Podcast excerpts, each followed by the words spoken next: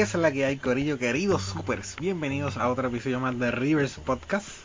Esta vez tengo el privilegio, de uno de los pocos yo creo que lo puede sacar para otro podcast que no sea a nivel escondido, de tener acá al Mr. Gato Nejo, que es la que hay, gato. Hueva, saludos Caco, muchísimas gracias por la invitación y saludos a todos los que nos escuchan. Ya, no es que yo sea tan difícil de, de aceptar las invitaciones que nadie quiere grabar a la hora que yo estoy dispuesto. Pero Caco, Caco yo le dije, bueno Caco, yo puedo, este, después de las 10 horas de Puerto Rico, para mí es más temprano, porque yo vivo en otra zona horaria. Y Caco me dijo, vamos, y pues aquí estamos. Sí, yo no tengo generalmente problemas con la hora. Me- para mí es mejor si es tarde también. Ya, cuando sí. nosotros grabábamos nivel escondido, lo que Alex y Mash sufren cuando viene el cambio de hora de invierno, porque entonces la diferencia son dos horas de aquí a allá, y entonces nosotros ya grabamos a las 9, son las 11 en Puerto Rico. Oh, yeah. Pero ahora es más fácil, ahora es más que tan solo una. Si ahora en verano es más fácil. Ujú. No, y a, mí, a mí me conviene más tardecito porque si fueran más temprano podría darme con la casualidad de que tengo un vecino con una bachata encendida o algo así. Con rata inmunda a todo volumen. Sí. O hay un vecino por ahí, yo vivo en un apartamento por si acaso, gente. Hay un vecino que yo no sé qué le pasa a la lavadora, que parece que cada vez que lava ropa la lavadora quiere salir corriendo. De esta que da el, el golpe fuertísimo. Y se, se escuchan, no, la lavadora se jamaquea como si literal quisiera salir cogiendo, se escucha Oh, en todo el edificio. O sea, no sé. no sé qué le pasa a la pobre lavadora, yo creo que ya está de cambiar y la vecina no se da cuenta. Anyway, gente, hoy vamos a estar hablando de Final Fantasy VII y Final Fantasy VII Remake, por supuesto. Que de hecho es un gran ejemplo, porque todavía hay alguna gente para que se confunde entre lo que es un remake y un remaster. Porque es un buen ejemplo. Final Fantasy VII, si algunos verdad que siguen esta franquicia recuerdan, hace unos añitos atrás sacó un remaster que es básicamente el mismo juego que salió en el 97, pero que está tocadito por algunos lados para que se vea más bonito. Y ahora tenemos el remake que salió el año pasado, en el 2020. Y que es totalmente desde cero, ¿verdad? Hasta, hasta su combinación desde todo el proyecto completo, como quien dice. Eso ya, yo creo que es un buen ejemplo. Bueno, que- eh, eh, eh, es un buen ejemplo y, y no, y digo que no, en el aspecto de que han estado utilizando la palabra remake bastante para referirse a proyectos que, que son un poco más que, que, que, un port HD. Que es como que hacen el juego y tratan de seguirlo súper, súper fiel. Y entonces como que nos hemos acostumbrado a que, a que, a eso, a esa definición de remake. Este, es yes, técnicamente es un remake. Yo creo que la palabra reimagining le, vendría mejor. También, sí. Aunque hay un poco de... Eso lo vamos a discutir ya mismo, yo creo. so, yeah. De hecho, gente, también tengo que mencionarles que en este episodio íbamos a tener de invitado a Gitana Selene y a Psycho Frank, ¿verdad? Pero todos conocen, ¿verdad?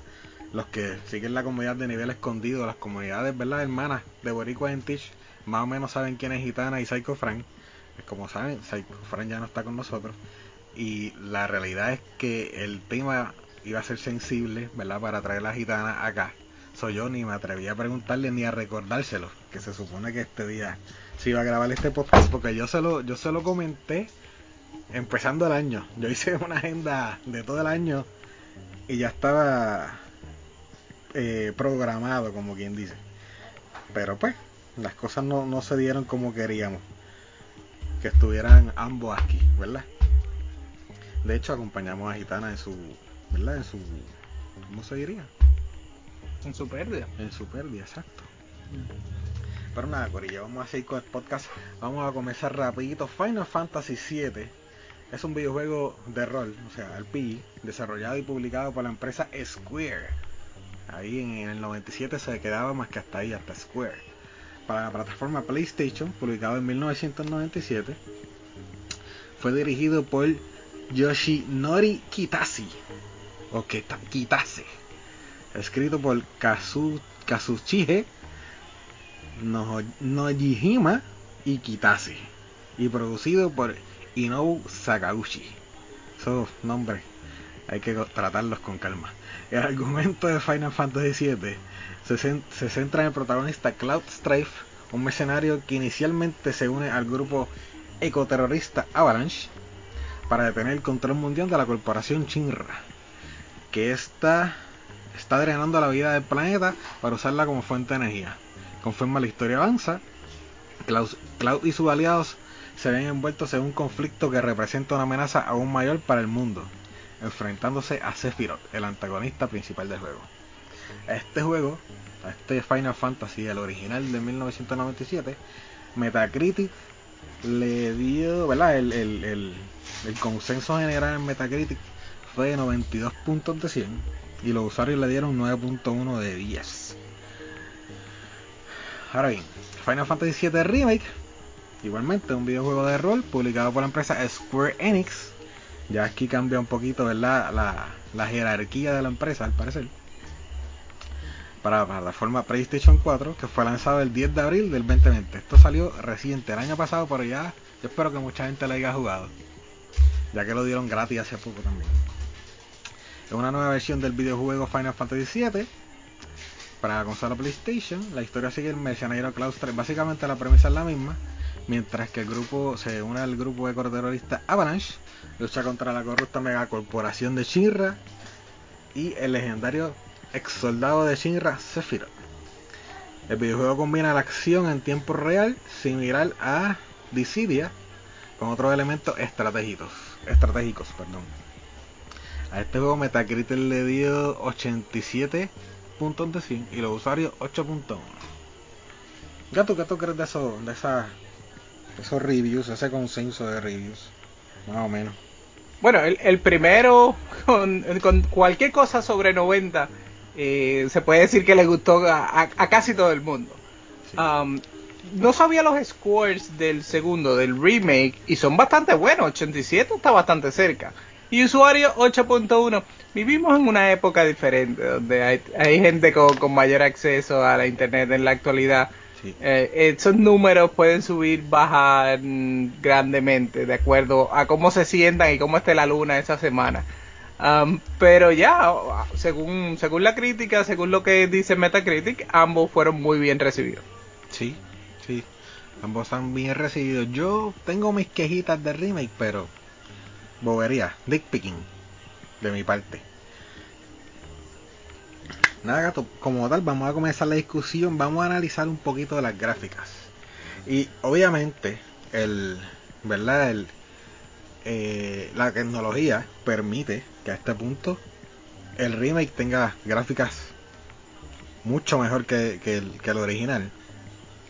Pero en ese momento, las gráficas del original, ¿cómo te parecieron a ti? En el momento en que salió allá en el 97. En, en ese momento, en el 97, cualquier cosa que estuviera en 3D era impresionante. Uno mágicamente podía entender lo que estaba pasando con esos polígonos años después uno vuelve para ti. ¿Qué, ¿Qué rayos lo que estoy viendo aquí? ¿Qué es esto? Uno como que no entiende bien la situación. Pero ya en ese momento este, se veía bien. Ellos utilizaron esta técnica que era bastante común en juegos de PlayStation, donde tú tenías tu personaje que estaba hecho en polígono, pero estaba corriendo como si fuera encima de una foto. Y entonces los escenarios se veían muy bien.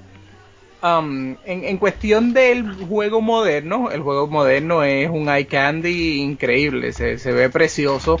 Yo recientemente este, lo estuve jugando en la versión de PlayStation 5 y los visuales, tú a la, rapidísimo, rapidísimo te das cuenta que el frame rate lo aumentaron. Yo sospecho que tiene que estar como a 60 frames por segundo corriendo en PlayStation 5.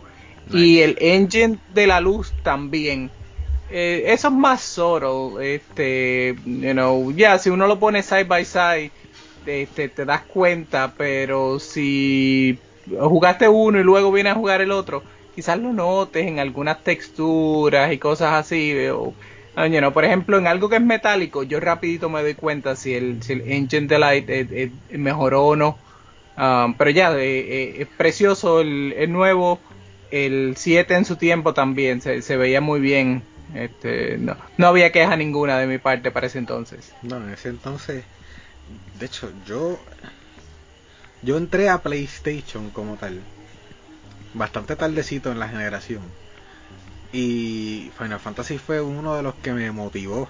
Porque yo todavía estaba entre un poquito reacio, reacio al, 3D, como quien dice. Como que me mareaba un poquito los Tomb Raider, juego así, por, decirlo un ejemplo. Y cuando tuve la oportunidad de, probar, por ejemplo, Resident Evil, Final Fantasy VII, Metal Gear Solid, el primero, yo dije, wow, aquí, aquí es que yo me quedo en PlayStation, olvídate. Y así fue, empecé en PlayStation y hasta el sol de hoy me quedaba, me quedaba ahí. He tenido otras consolas, pero PlayStation es mi preferida. So yeah, él fue uno de los Final Fantasy fue uno de mis motivadores para adquirir la PlayStation y empezar a jugar juegos 3D.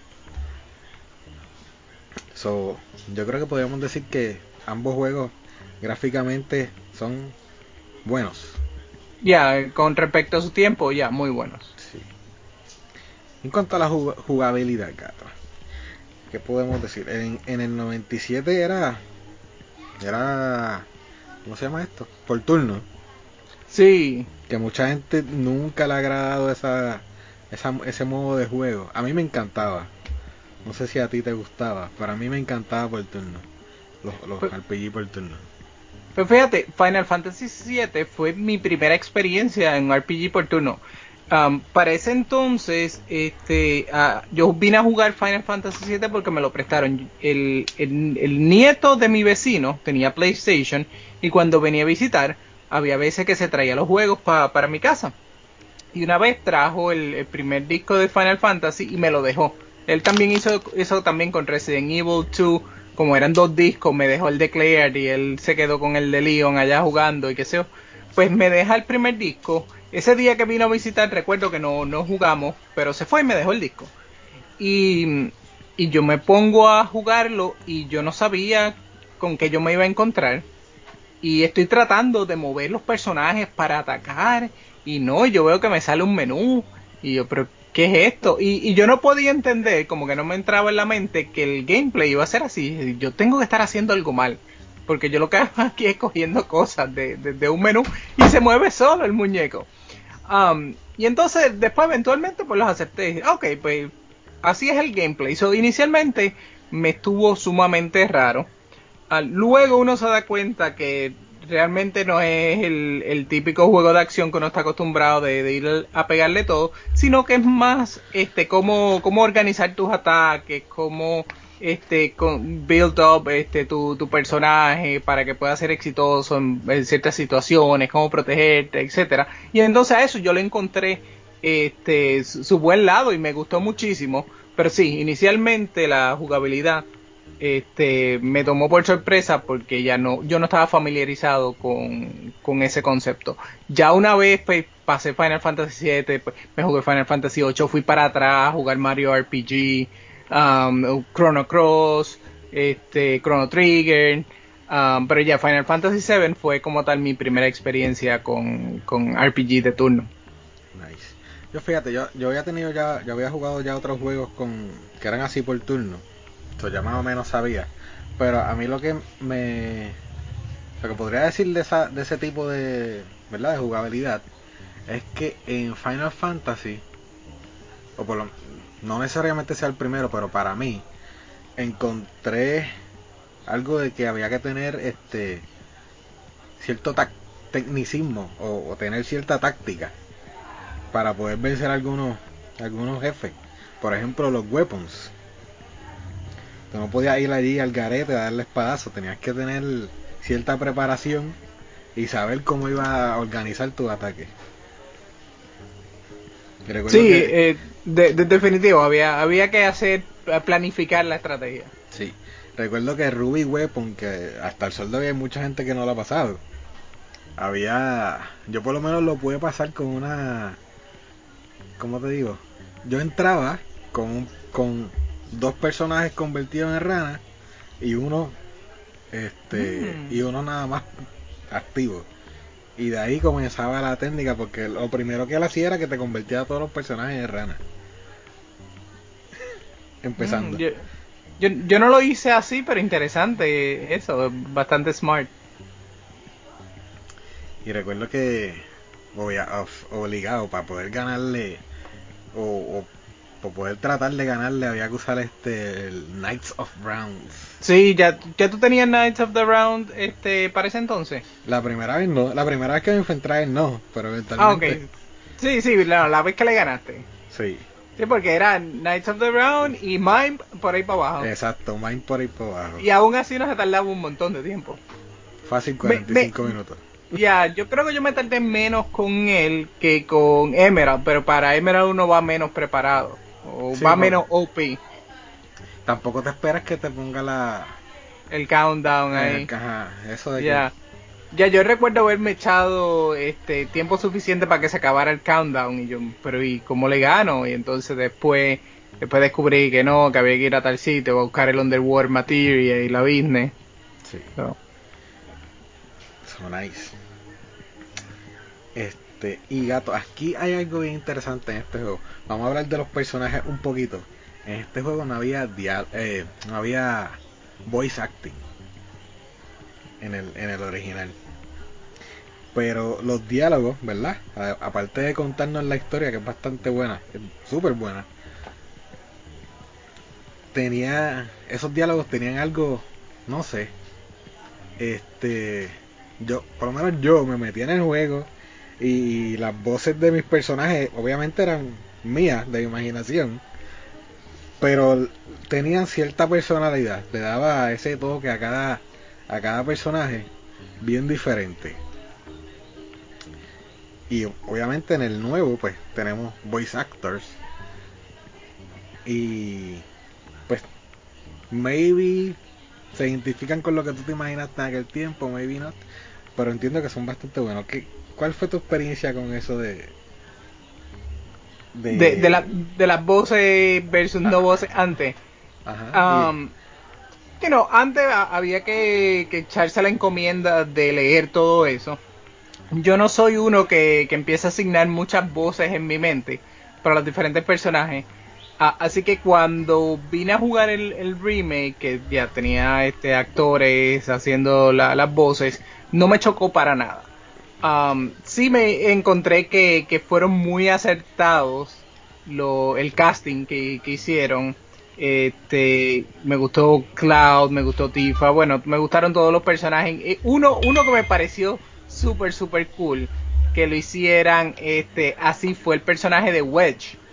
Wedge, Ajá. si tuviste Breaking Bad, el que hace la voz de Wedge era el que hacía Badger en, en Breaking Bad. Y ese tipo a mí me mata cuando habla. Y entonces yo escuchaba a Wedge en el juego y pensaba más que en Badger. Y, y yo lo encontraba más gracioso, yo creo que de lo que ellos tenían este intención de que fuera. Y era por eso, porque estaba pensando en Badger. Um, so ya, a mí me parece muy acertado este, la- las decisiones que tomaron en cuestión a, casting de, de esas voces. Y entiendes que la personalidad eh, que tú entendías que tenían los personajes en el 97, le- esas voces las recrearon correctamente. La voz, sí. La personalidad me, me sorprendió un poco el, el, el tono medio silly que tenía Barrett. Como Mm. que en mi, eh, en mi imaginación Barrett era muchísimo más serio. Acá a veces sale con unas cosas que son media, media silly, este, playful. You know, inicialmente cuando se conocen eh, es bien tough pero tú notas que tiene como su lado soft y yo, oh wow, Eh, es un toque que no me esperaba, lo cual hace sentido, pero siempre para mí Barrett fue this tough guy, este, quizás en mi mente yo estaba pensando, oh no, esto es este Arnold Schwarzenegger, pero no, en este tú, tú lo ves tough y tiene su, su lado más, más, más humano, más silly, más juguetón, um, ya, eso me sorprendió eso porque yo inicialmente no me lo había imaginado de esa manera. Um, eh, en Aerith, en, en el nuevo, oh my god, ella, ella es un amor. En el otro, pues, you know, tú tienes los diálogos y las cosas, pero yo sentía que no podía eh, con, con el escrito y el polígono moviéndose, como que a mí no me causó tanto efecto, como que uno, yo por lo menos no me encariñé tanto, fue ya, fue trágico lo que sucedió y uno, wow, pero parte de, yo diría que la, el 50% de mi tristeza era que había perdido un personaje. había perdido un personaje y, que, no lo, habían, que no, había, no lo habían logrado subir completo de nivel. No, ni, ni siquiera eso. no, hubiera puesto otro personaje en el party que cogiera XP, ahora perdí este después que le metí tanto XP. la segunda vez que yo lo jugué, pues yo me he jugado Final Fantasy VII, este, el, original, unas cuantas veces. La segunda vez yo fui más por la ruta de que, ok, quiero hacer todo lo que no hice. Este, estaba jugando con una guía y traté de, de, hacer el último limit break de Aerith. Yo creo que nunca lo logré. Este, porque había que hacer un montón de cosas y tú sabes que el, el tiempo es limitado en game. Este, para hacer eso. Entonces había que hacer un grinding mega salvaje. Um, pero ya, este, en el, en el 7, este, por el hecho de que era texto y pues uno no ve las expresiones faciales y el body language, yo no me sentí tan atado como ahora con el remake, donde aparte de que están todos esos factores de la voz, este, los movimientos corporales, faciales, también dentro del reimagining, la reimaginación que hicieron del juego, vinieron a, darle un papel más protagónico a otros personajes que en el pasado tú sabías que estaban ahí y, se iban y pues, you mala, mala de ellos murieron. Pero ahora no, ahora es más emotivo. Yeah. Nice. Ahora, este. Como te digo, ahora que, que mencionaste lo de Aerith, yo logré hacer el último Limit Break. Eh, no sé si recuerdas que hace poco yo lo jugué en stream también. Hace, hace poco, hace como un año, básicamente. Sí, yo creo cuando iba a salir el, el, remake. sí. Que. De hecho, yo creo que tú me ayudaste a sacar algunos, algunos limit breaks. Sí, yo, yo recuerdo que yo estaba con, con una guía abierta, eh, te estaba mencionando cosas ahora con, con esta versión que sacaron HD whatever por que tiene el truquito este de, de poderle sumir el, el, limit break automático y regenerarte la vida, imagino que hacer todo ese tipo de cosas pues uno avanza más. También a uno le puede aumentar la velocidad, ¿verdad? El juego. Sí, eh, general, eh, en general lo que tú haces creo que es un de R2 y todo va más rápido. El limit break se te sube a las millas, la vida se te sube a las millas, el tiempo que toma eh, que te toque el turno, también sube las millas. todo es más fácil. Sí, eh, eh, es la, la, versión que realmente si uno va a jugar hoy día, este, después de habérselo jugado, es la versión a, a, conseguir. Si usted nunca lo ha jugado, pues entonces yo le diría que para realmente disfrutárselo no utilice esos, esos cheat codes, este, vaya a old school. Sí, sí, eso es como más para los que ya lo habían jugado y exacto, querían hacer jugarlo de nuevo o whatever ya, quieren repasarlo. Exacto. Nice. Entonces, gato, vamos a la historia como tal. Aquí, de hecho, esta es una de las pocas quejas que yo tengo de remake.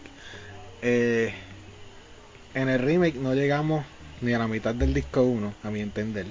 De lo que sería el disco 1 de, la versión original, ¿verdad? El 97. Eh, en el remake ni siquiera hemos salido de Midgar. Eh, salir de Midgar en el 97 era era como decir que va a empezar el juego como tal. ya, ahí todavía tú no habías descubierto todos los sistemas del juego. De hecho, en el, en el original uno no sabe lo que es un summon este Midgard, porque yo creo que el primero que uno consigue lo consigue allá donde está el Chocobo Ranch este, que si le dan los greens, los chocobos bailan y te dan chocomog, no, era chocomog, no, este, ahora mismo no me acuerdo cómo se llama, pero el primer summon que dan, yo creo que es el de los Chocobos. Sí. Este, ya, y eso es, no está en Midgar para nada. No, debería que salir de Midgar, pero aún así, el, el, remake nos da bastantes horas de juego, nos da al menos, si lo haces rapidito, al menos 40. Si te tomas tu tiempo, perdón, pues te toma un poquito más. Yo le metí como 100 horas y todavía no he hecho todo. Oh, wow. Lo he dejado ahí, no lo, no lo he vuelto a jugar. No sé por qué. Tengo ganas de hacerlo, pero no lo he hecho, no sé por qué. Ese es que tengo un ballad demasiado. más adelante te pregunto qué has hecho, qué te falta y todo. Básicamente sacar los trofeos. Digo, yo no sé, yo te tengo en Play. O sea, somos amigos en Play. Yo no sé si tú te das la vuelta a ver los trofeos más o menos de tus panas. Pero yo soy un trophy hunter. yo veo los míos, pero no me pongo a, a, ver los de los demás. Yo como soy trophy hunter, a veces miro a ver a quién, a quién, a quién le partí el récord o algo sacando trofeos. pero ya, yo soy un trophy hunter. So, básicamente tengo que volver a jugar para sacarle los trofeos. Que son cositas así, que son las que toman tiempo generalmente. Y a mí me falta jugármelo completo en hard. A mí me falta eh, ese. Me falta completar el, el último challenge room este, el que está en el Shinra Tower. Eso yo hice dos o tres y no hizo más ninguno. Tengo que me falta el último último, que, que son eh, son este waves de, de los summon, otra vez peleando con ellos. Pues este, pero uno detrás del otro y hay un tag team y todo. Yo, yo miré a ver un video, a ver qué esperan, ah, para ver cómo me preparo para eso y lo vi. Uff, eso va a estar difícil, va a estar fuerte. Eso yo creo que antes de hacerme eso me paso todo el juego en hard y después voy a hacer esa como tal porque ya pinta pinta durita. Nice. Nada, la historia como tal, gato. La historia de en el 97. Ya comentamos que era todo, había que leerlo todo, porque no había la opción de, De que las voces nos, nos narraran la historia. Y hay mucha gente que al sol de hoy no la entendió bien. Otra gente sí, porque le dedicó tiempo al juego y le gustó tanto que sí le, le metieron casco a la historia. Ahora bien, en el remake tenemos esa historia, pero vemos algo, vemos cositas pasando que no encajan, ¿verdad? Como tal en, lo, en la original. Y tenemos a Silver, ¿verdad? Un compañero de acá de la comunidad que nos comentó algo bien interesante. Que es que es como otro otra realidad o algo así, ¿verdad? Que está pasando o que está pasando estos eventos nuevamente. Anyways, ¿cuál, este, ¿qué tú piensas de cada una de ellas hasta donde llegamos en el remake?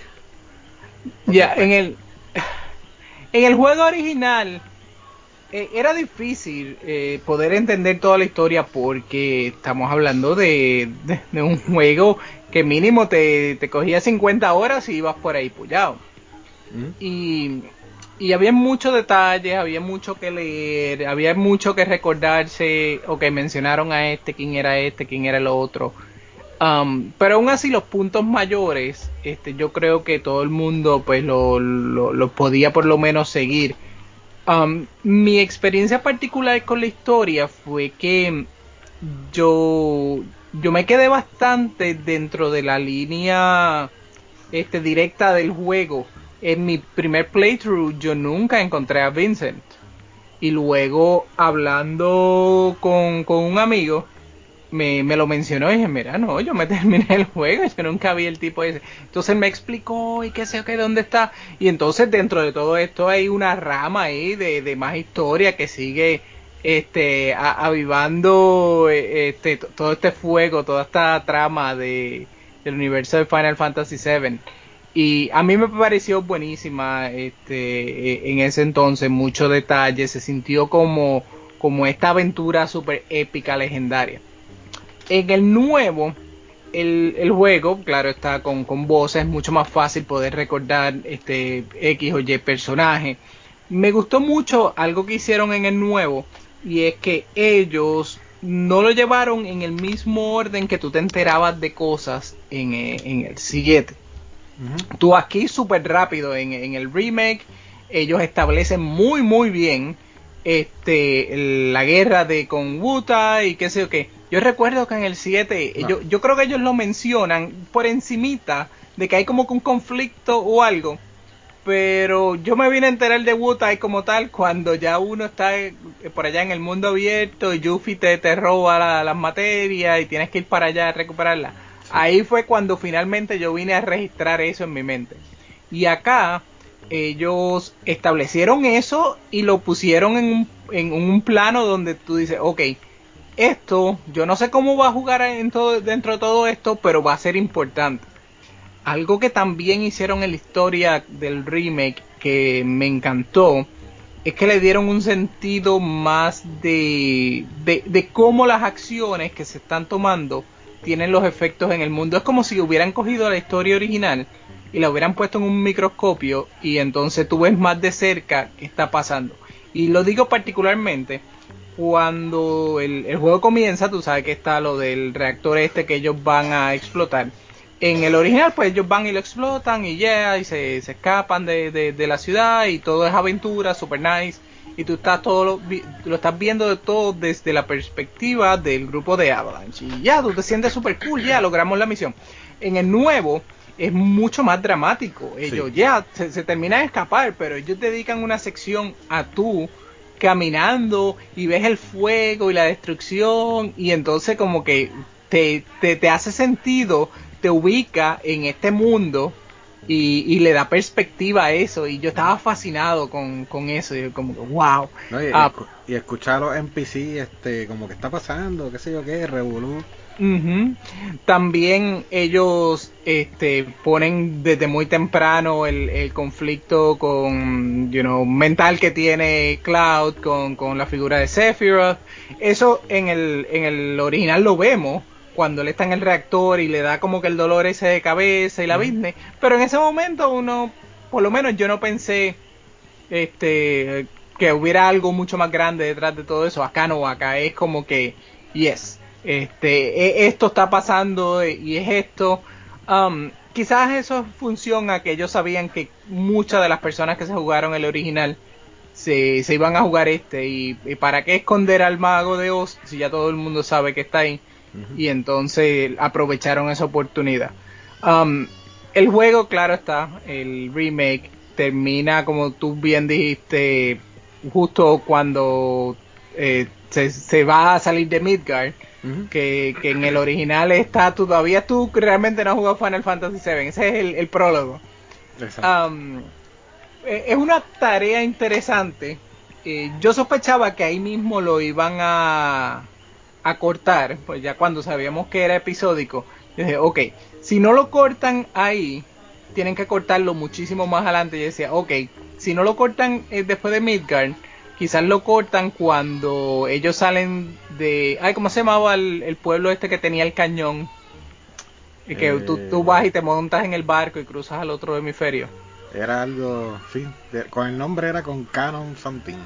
Sí, pues yo pensaba, si no es Midgard, lo, lo cortan entonces cuando uno sale de ahí. Pero ok, fue, fue Midgard, ah, queda todavía muchísimo más este, de historia. Um, Final Fantasy VII, el, el original, el hecho de que tú tenías cierta libertad de moverte en el mapa, le, le, le daba un sentido de, de, mundo abierto, a pesar de que no era tan abierto nada, pero por lo menos te daba un poquito de oportunidad de explorar y podías descubrir más historia y qué sé yo qué. Yo no sé si eso ellos lo vayan a conservar en el remake. Yo sospecho que no. Yo sospecho que el, el juego va a ser este bastante lineal Ah, y ellos se van a encargar de incluir toda esa historia que quizás uno se podía perder antes. Ah, a su manera, yo creo que la, van a incluir. Um, por eso ya, en cuestión de historia, este, ambas, ambas, este, me, gustaron, you know, la de 7 pues me va gustando lo que han hecho. Yo creo que ese es parte de mis miedos con el, con, con el remake o con los remakes. Porque, ¿cómo te digo? El, lo que vendría siendo el mundo abierto podría ser o segmentado o dedicar solamente una parte de este remake a todo ese mundo abierto y podría ser o bien extenso o bien aburrido. Ya, yo prefiero que no, que no lo hagan mundo abierto para nada. Porque es como tú dices, puede ser bien aburrido. Porque una cosa que a mí me desanima de los juegos de mundo abierto es que no haya nada que hacer en ellos. Mm. Este, uno de mis juegos más odiados, uno de los juegos que a mí no me gustó mucho, Brutal Legend. Brutal Legend tiene un mundo grandísimo. no, creo que no era el único. no hay un divino que hacer en el mundo. Entonces, eh, el mundo está ahí para que tú viajes del punto A al punto B y manejar el vehículo en el juego no es tan bueno, no tiene tan buena física, no es ni fun. Y entonces yo estaba, mientras me jugué Brutal Legend, yo decía, pero para eso me hubieran simplemente mandado al siguiente mundo y ya, sí, ¿qué demonios yo voy a hacer si no hay nada que hacer aquí? Um, so, en, en, esa línea, yo diría que Final Fantasy VII, después de, de, lo que vimos en este, no me molestaría que simplemente me lleven los personajes automáticamente al otro lado, porque el original era así, el original no había nada que hacer en el mundo excepto los round, random encounters, mm. y si tú estabas quizás este, haciendo lo de enemy skill, pues y sabías que en tal sitio podía salir uno que te podía dar un skill, pues uno estaba ahí dando vueltas como un loco este, hasta que te saliera el enemigo correcto, bajo las condiciones correctas. I don't wanna do that again. Yo no, yo no quiero estar a, a por ahí vagabundeando en el mundo de Final Fantasy VII para ese tipo de cosas. Y una que otra cuevita random que tenía una materia por allí tirada. Exacto. Pero um, yo lo que me... Es que yo no sé si tú jugaste Final Fantasy XV. No. Pero que es, entre comillas, un mundo abierto también pero a mí Final Fantasy XV, a mí me pareció el, el peor Final Fantasy. Y súper aburrido. Esos tipos se montaban en el carro. Aparte de que era como un, un J-Pop band, ¿verdad? se montaban en el carro, entonces te decía, de, de donde tú estás a donde quieres ir, te tarda cuatro horas, ¿verdad? Según el Digamos que si tú, tú podías esquipiar el viaje, pero si dejas el viaje, no te tardas cuatro horas, obviamente, pero se echa como 10 minutos. Y ellos van hablando ñoña por el camino. y tú, yo me dormí jugando ese juego un par de veces, en serio. Ya, e, eso cansa. Yo soy uno que me canso ya a mitad de, por ejemplo, de, del Grand Theft Auto. Yo a mitad de juego ya me canso de estar manejando y yo soy de los que cojo taxi. Red Dead Redemption también. Yo a mitad de juego ya me había cansado de andar en el caballo y yo llamaba al el coach este que me llevara de, un lado a otro. Particularmente si el viaje era largo, es como que, ok, ya la novedad de, del auto, del caballo, ya pasó. Yo lo que quiero es la acción.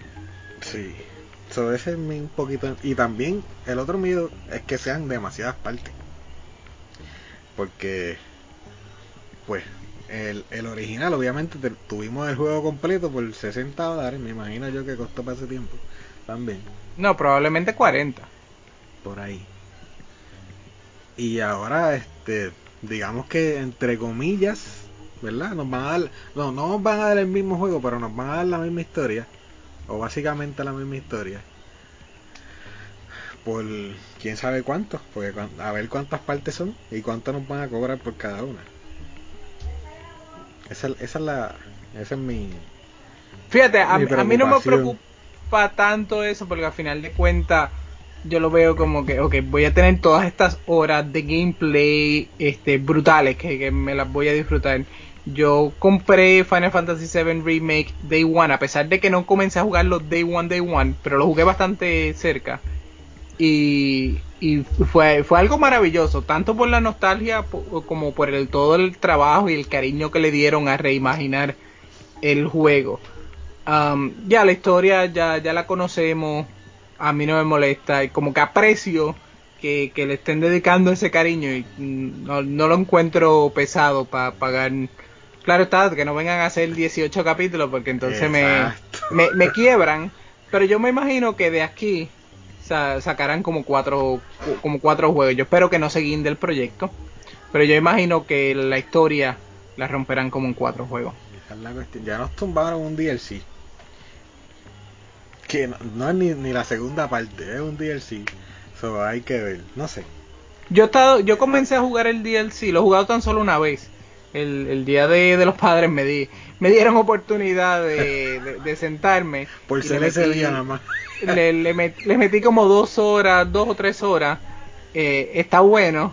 Este, llegué a un punto donde Yuffie, el personaje de Yuffie se cruza, no directamente con, con Avalanche, mm. con, con el grupo que conocemos de Avalanche, pero los ve, los ve a distancia y entonces eso conecta con algo que, que vimos, eh, eh, lo puedo decir, eh, yo estoy hablando como si eh, vieran spoilers. Este, todo, el juego salió hace cuánto, 20, 25 años atrás. Por ahí Ah, menos. so, este, se cruza con el punto donde Tifa es capturada o explica cómo es que Tifa es capturada por Don Corneo. Ah, ok. Este, tú no lo ves, pero te, te da toda la información que tú dices, ah, eso fue lo que pasó, así fue que como fue que la capturaron. So, eso yo lo encontré super cool, pero ya el, el- el DLC se concentra eh, en Yuffie y, y Yu- Yuffie, Yuffie como personaje, volviendo atrás a lo del voice acting versus, ve- versus escrito, el texto escrito.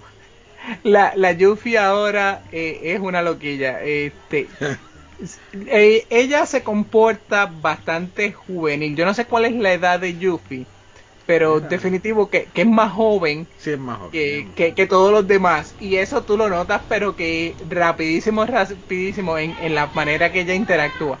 Ah, a principio yo decía, oh wow, ya es bien nena. so, pero está, está chévere, está chévere.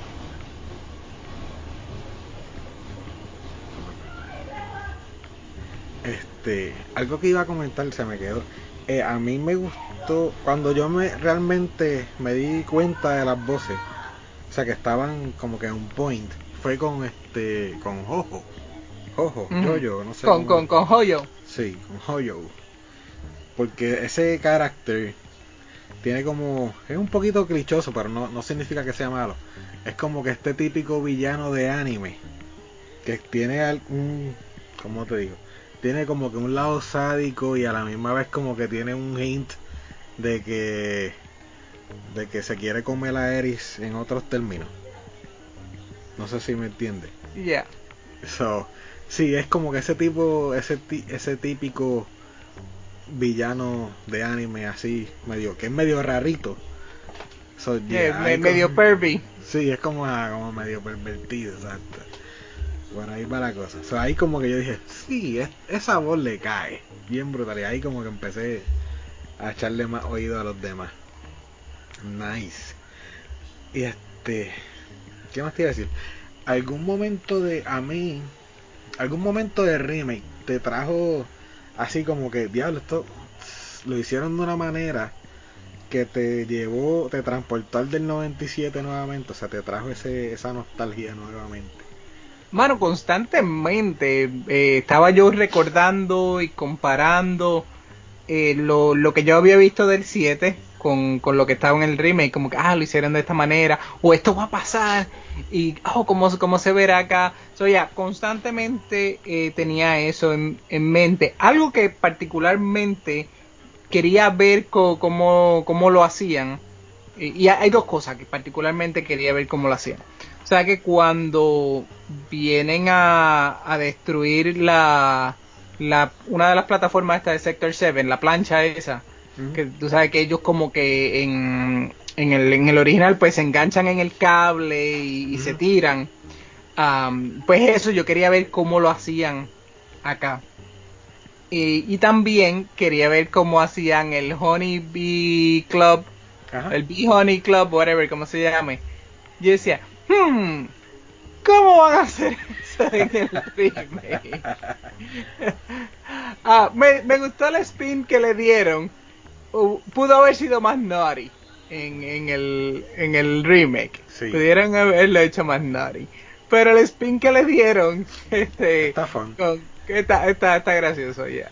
A mí, en, en particular, tú sabes cuando tú sales de la iglesia con Aris, Ujú. Que tienes que pasar como que por encima de los techos y qué sé yo qué.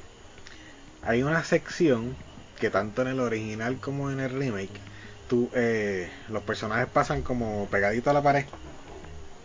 Así ahí, es- ¿sabes? Está el, el, el, el risco, la altura, ¿verdad? La caída. Y tienen que pasar como que pegadito a la pared.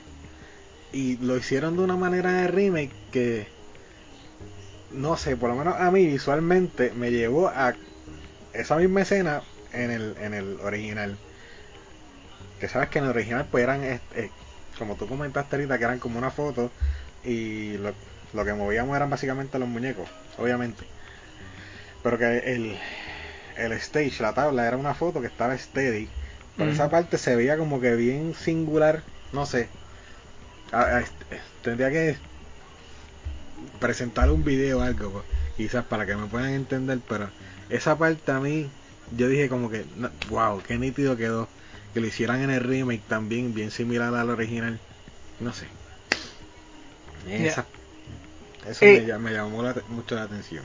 En, en esa línea de, you know, cosas que, que, esperar así, de, que me transportaron, había algo que a mí me preocupaba antes de, de jugar el remake y yo creo que ellos este, hicieron un mejor trabajo del que yo me hubiera podido imaginar. Tú sabes que en Final Fantasy VII hay unos enemigos de estos regulares y, you know, que son sumamente ridículos. Ajá.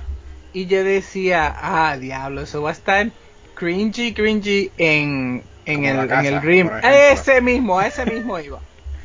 La casa en, en Final Fantasy VII, el, el original, pues uno, you know, whatever, este, uno lo aceptaba y para adelante. Pero yo decía, diablo, eso se va a ver bien fuera de lugar acá.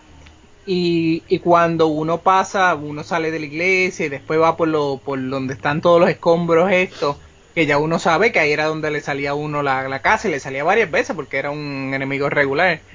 Este, y, y no salió. Y yo, oh mira, I guess, este, eliminaron la casa porque pues, el, el, you know, es algo que como que no encaja aquí. Para mí fue una sorpresa grandísima allá cuando en el arena sale la casa. Yo estaba como que, wow, no lo puedo creer.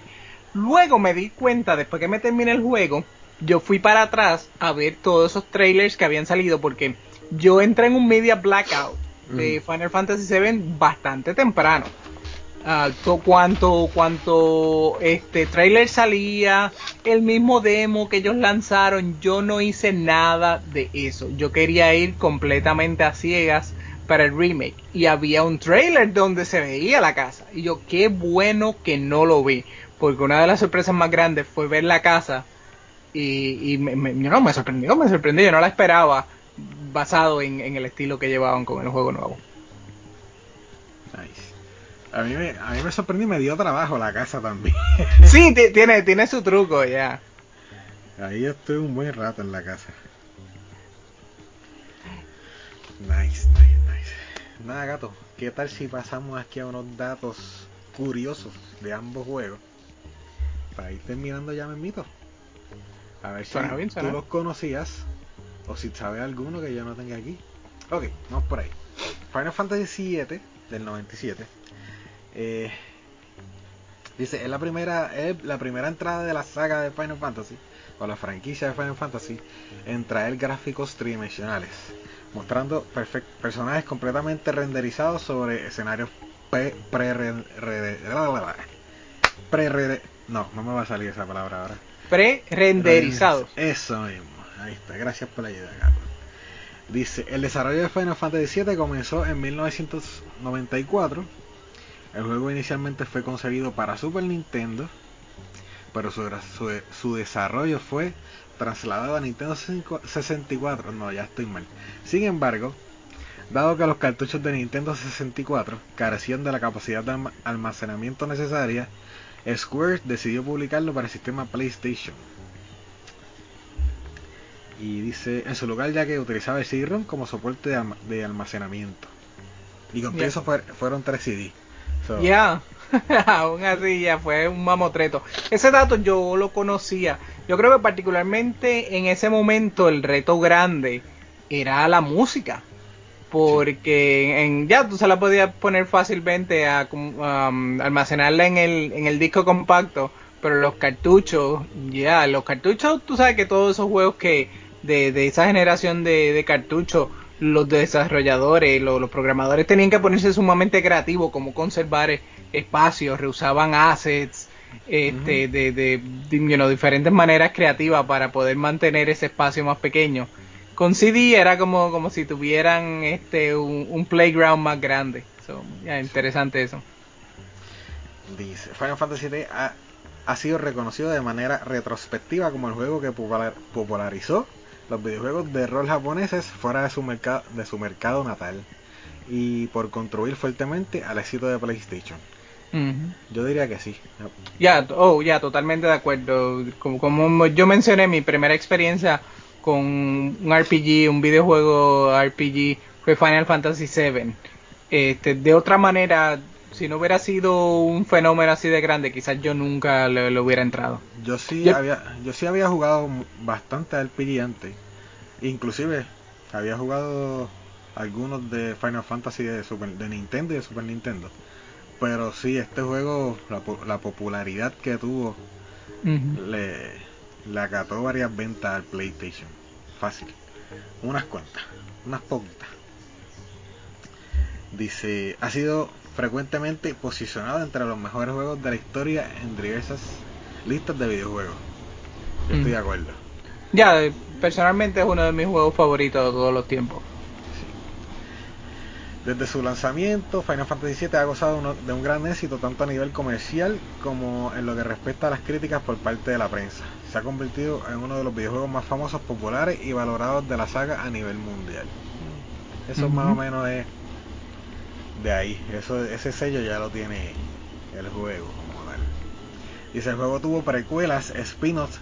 Yo le puse aquí secuelas, porque hay algunos juegos que son como que no son secuelas, pero tampoco pero son como que están entrelazados entre lo que lo que estamos viendo en el Final Fantasy VII que por ahí podríamos decirle este cómo es que se llama el de Crisis Core Crisis Core, ese fue el de PSP, ¿verdad? Eh, eh, yo no jugué esos. Yo jugué el de Vincent nada más que mucha gente dice que no es el mejor Ese, ¿cómo se llamaba? Dirge of Cerberus or something like that, Ajá, algo se algo, llamaba. algo de Ya, Cerberus. Ya, yo no, yo no lo jugué. Sé, sé cuál es, pero ya nunca lo jugué. y por supuesto tuvo un remake que es el que estuvimos hablando aquí dice tuvo una película animada llamada Advent Children Esa sí la vi. Sí, esa la vi hace tantos años que la vi que, que ya no me acuerdo bien fue- qué era lo que pasaba. y fue par de años después del juego como tal Sí, yo, yo vine a verla, este, yo creo que tem- no, como a mediados de los 2000, pero no recuerdo si fue que salió por ahí o fue que yo realmente la vi ahí. Puede ser que la haya visto fuera de tiempo. Fue, para a principios de los 2000, como yo diría 2005, quizás 2007, por ahí. Pues yo creo que yo la vine a ver como en el 2007. Recuerdo que la vi vía Netflix y para ese entonces Netflix era en disquito. Wow. nice, sí que te, te enviaban el, el CD, tú tenías que devolverlo. Exacto. Eh, Final Fantasy VII también tiene una novelización que se llama On the Way to a Smile. Oh, nice. Eso Ese- sí lo voy a copiar. Eso no lo conocía. Voy a Eso copiar. yo tampoco lo conocía. Estoy, es estoy buscándolo una- ahora en Amazon. Una novela ligera. Sí, está en Amazon.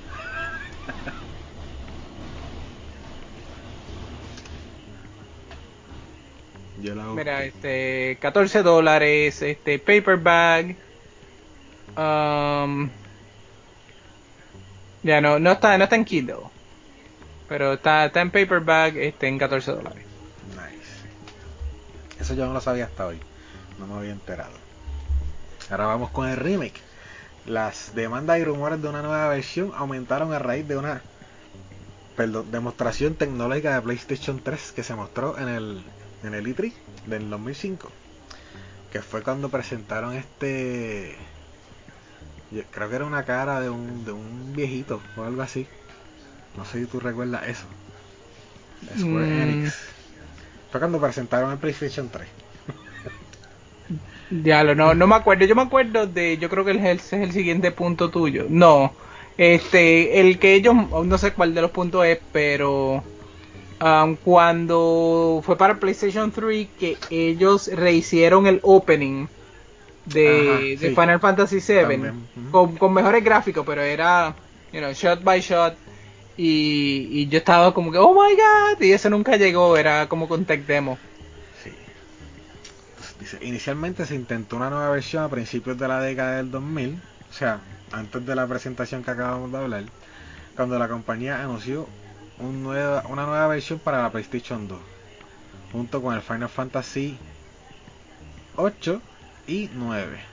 Pero no se supo nada más de estos proyectos, así que me imagino que habrán muerto.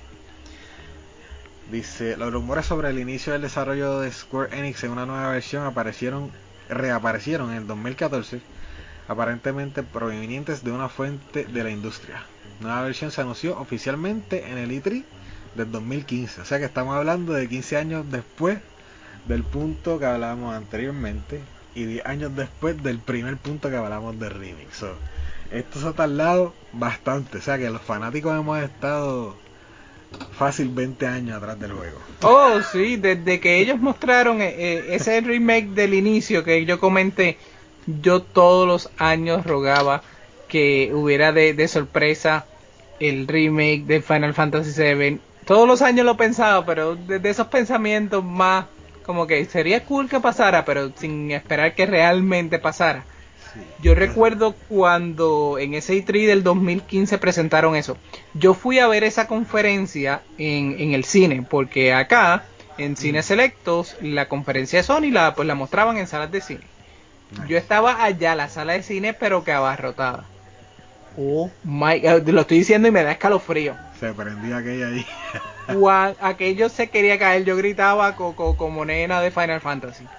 Aquello este para mí fue fue increíble. Eso fue otra cosa que, que, yo que finalmente fuera oficial de que sí iba a haber un, remake. A mí me voló la mente.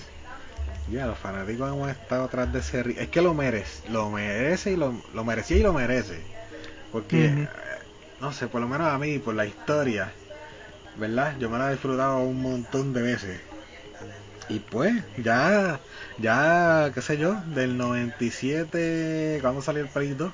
Como en el 2001 salió el Play 2, por ahí, más o menos. Sí, este, como el 2000-2001, por ahí. Sí. Ya ahí en ese punto las gráficas de Final Fantasy VII ya tú las veías feitas y tú decías contra. Si, si vinieran ahora más bonitos. Eso ya. Estuvimos ahí 20 años atrás de, de remake. Las gráficas del 7 se veían feas desde el 8, desde Final Fantasy 8. Pues tú veías Final Fantasy 8 se veía, este, se veía desde el cielo a la tierra la diferencia. Tú miras a, Cloud versus Squall y dices, diablo, pero que Final Fantasy ah, lo, hicieron los, interns. El 8 a mí no me encantó. El 9 más o menos. El 8 yo nunca lo terminé porque me cansé de la historia. La historia era demasiado novelita. Era muy romántico, exacto. Sí.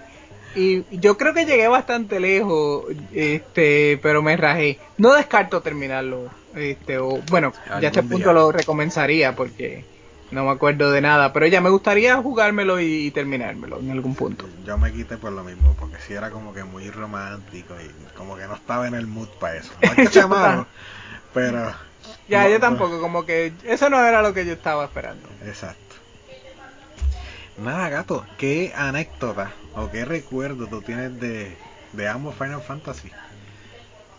Mano, pues del primero, yo te diría que fue el juego que más tiempo yo le dediqué, pero por mucho. Yo nunca he sido de jugar largas sesiones de juego, aun cuando tenía todo el tiempo del mundo, este, cuando, cuando chamaquito. Pero Final Fantasy VII, con, el, con esta historia tan épica y tanta cosa, yo recuerdo que mi primer archivo para yo pasarme el juego por primera vez le metí cerca de 70 horas. Y comencé mi segundo archivo y pasé de las 100. Y con el paso de los años era uno de estos títulos que yo decía, hmm, tengo ganas como que de rejugarme otra vez Final Fantasy VII. Y iba un poquito más rapidito, no iba con la ambición de hacerlo todo, sino iba detrás de, repasarme la historia. Y eso es algo que pues siempre, siempre lo recuerdo porque aparte de ese juego yo nunca he jugado nada por, tantas, tantas horas. De, del nuevo, este, claro está la comparativa con el original, cómo hicieron esto, cómo reimaginaron estos sistemas y estas cosas. So, ambos este, traen buenos recuerdos, you know, recuerdos modernos, recuerdos antiguos. Nice. En mi caso yo también al original le di, pero bueno, para más decirte, tú sabes que te lo puedes cambiar el nombre a los personajes. Esto va a ser funny. Dale, que me acordaste otra anécdota que yo tengo ahora con eso. En, en, en mi primer gameplay, a, yo le puse a Tifa, le puse el nombre de una evita que yo tenía. Right? Entonces, para el segundo o tercer gameplay, quién sabe, ya había cambiado de administración. como dice el guacho. Y, le puse entonces a Tifa, le cambiamos el nombre a la otra, a la otra evita, so yeah. estuve un par de años fácil, no constantemente jugándolo, pero o sea, ese era como que my go-to. Ah, voy a jugar un rato, voy a jugar Final Fantasy VII. Pues, ahora que tú mencionas eso, yo hice algo, algo similar. Este, Tifa ya tenía este, el, nickname de, de una jevita en, en, ese entonces. Y Cloud, yo le puse Saki. Saki, y más adelante hablan de Zack. Oh my god, qué confusión más grande yo tenía. Yo decía, pero ¿qué es esto? Que no cabe y, y lo acortaron. Yo no, me yo no esperaba que tuviera, que hubiera un personaje que se llamaba Zack, porque yo lo estaba escribiendo. Yo escribía Zack y como se escribe Zack, pero con una Y al final. Y pensaba que era que quizás no tenía suficiente memoria para poner todos los caracteres y una confusión increíble. Luego, cuando finalmente se revela todo y uno sabe quién es Zack, oh, wow, es que este, todo esto es casualidad, no, y para colmo, tú sabes que la historia de Cloud y Zack están entrelazadas. Ajá. Y, yo, pero con una confusión en mi mente, pero ¿de quién demonios hablan esta gente? ¿Pero por qué? Y, era por eso. Después de eso aprendí mi lección. Cuando me volví a rejugar Final Fantasy VII, dejé los nombres originales, no cambié ninguno. Y, eh, y en, de ahí en adelante, todos los RPG que yo juego, no importa que me den la opción de ponerle nombre, yo me quedo con el nombre default. No quiero confundirme jamás y nunca. Yo creo que yo también aprendí la lección. y de hecho, Final Fantasy VII también lo jugué varias veces con un nombre original, así que yo le di bien duro a Final Fantasy VII, el original. Ya, a final de cuentas, yo creo que es mejor esto, porque después uno se pone a hablar con gente y uno se le olvida los nombres que son default y se refiere a ellos por por, por el nombre que uno le puso y el otro como que no te entiende. No. Sí. Pues nada, gente. Gracias por haber estado aquí con nosotros. Espero que hayan disfrutado de este episodio de Rivers Podcast hablando de Final Fantasy VII. Espero que disfruten de este juego o hayan disfrutado de este juego tanto como nosotros también. Y si no lo han jugado, créanme que pueden irse por cualquiera de las dos opciones, no se van a arrepentir, o se pueden ir por las dos, o pueden escoger una, la que más prefieran. Aunque si les digo la verdad, el juego de turno a la lenta, a esta época, no es, ¿verdad? sí, tiene que vestirse de paciencia. Sí, pero ambas, ambas opciones son bien buenas y bien entretenidas y son tremendas historias si no lo ha jugado, pues ya está mal porque ya cogió un par de spoilers. Pero. Mala de usted si no lo jugó. sí, ya van más de 20 años en este trajín. Bueno, lo que acabamos de hablar, llevamos 20 años atrás de remake. So, sí, son más de 20. Gato, ¿dónde te pueden conseguir a ti? Específicamente. Ahí me consiguen en OnlyFans, en Pornhub, en también en, en, Teleamigo. No, este, fuera de relajo, gente. Este, a mí me pueden conseguir en nivel escondido. Uh, yo no estoy activo en las plataformas de, you know, social media. no, me pueden conseguir por ahí. Yo tengo cuenta en todos lados. Bien difícil de que le conteste. Por ejemplo, yo nunca entro a Facebook a menos de que haya algo de Extra Life que compartir con, con el equipo de con, con el, la página de Extra Lifers de Puerto Rico. Este, de lo contrario, ni me doy la vuelta por allá. Eh, en Twitter siempre entro, pero no me follow, yo nunca tweet, yo nunca tuiteo. Uh, el mejor lugar para conseguirme es en Nivel Escondido, en el canal de Nivel Escondido en Twitch. Ahí sí estoy todos los martes y todos los viernes. El resto de los días están mis compañeros Alex Nation y Sparrow. Yes, sir. Y Gato, tu Donor Drive de Extra Life. Ah, mi. Ya, gente, pues al igual que el señor Kaku Music Solar Metaverse, yo soy Extra Lifer y me pueden encontrar, pueden encontrar mi perfil de Extra Life si buscan tinyurl patreon.com diagonal gatonejo 21. Yes. Yo voy a aprovechar la, voy a aprovechar la oportunidad para decirles que Gato cuando se trata de Extra Life, aparte de nunca tener un no para ayudar a, a los, ¿verdad? a los demás compañeros de- del equipo, Gato le mete con las nueve vidas. Y si le dice que no, no es un no rotundo, es dame un break en lo que desocupa una vida y te ayudo. so yeah, Gato siempre está disponible. Para eso yo se lo agradezco un montón porque siempre Gato saca sus jatitos cuando yo grito De nada, de nada, es un placer, es un placer. y aparece por ahí. De igual manera, como ya escucharon, acá en Metaverse somos parte del equipo 24/7 también. Si desean hacer un donativo, lo pueden hacer a través de tinyurl.com slash metaversepr 2021. Les prometo que el año que viene el tinyurl va a ser más corto. Se los prometo. Este año no sé por qué lo hicieron tan largo. Pu- Puedes, puedes hacer uno más corto desde ahora y you know, simplemente empiezas a compartir el más corto. Anyway, de nuevo muchas gracias Corillo por haber escuchado este episodio. Nos vemos en la próxima. Kaku por acá se despide. Así que, bye. Bye bye, gente.